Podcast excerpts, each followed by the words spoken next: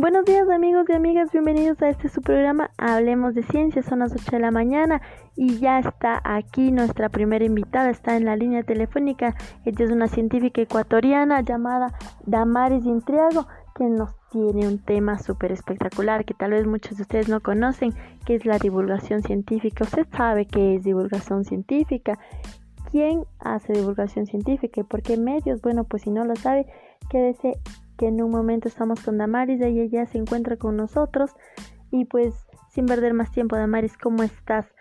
Cuéntanos qué es divulgación científica.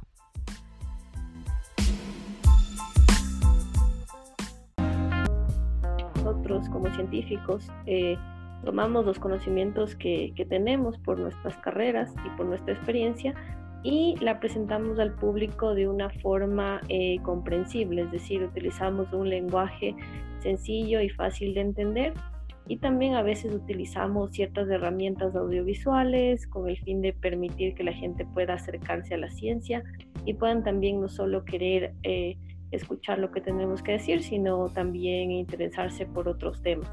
Y tener una eh, perspectiva mucho más em, cambiar su perspectiva de, cuál es el rol de la ciencia en nuestras vidas, porque usualmente se cree que la, ciencia y la vida cotidiana están separadas, pero en general están muy compenetradas entre sí y es muy importante saber cuál es, cómo se maneja la ciencia, cómo funciona y cuál es el beneficio que le puede dar a la vida humana.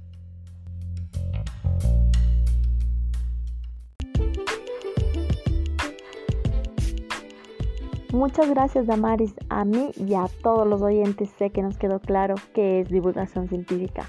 Bueno, nos vamos con nuestro médico de cabecera que nos tiene unos consejos, Jonathan Tobar.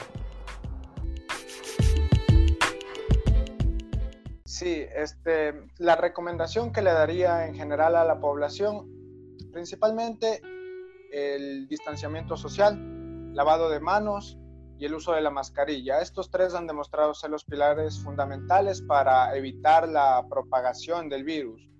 Eh, si logramos que toda la población entienda que estas tres cosas que nos van a servir mucho para detener la propagación del virus, lograremos controlar de mejor manera esta, esta pandemia.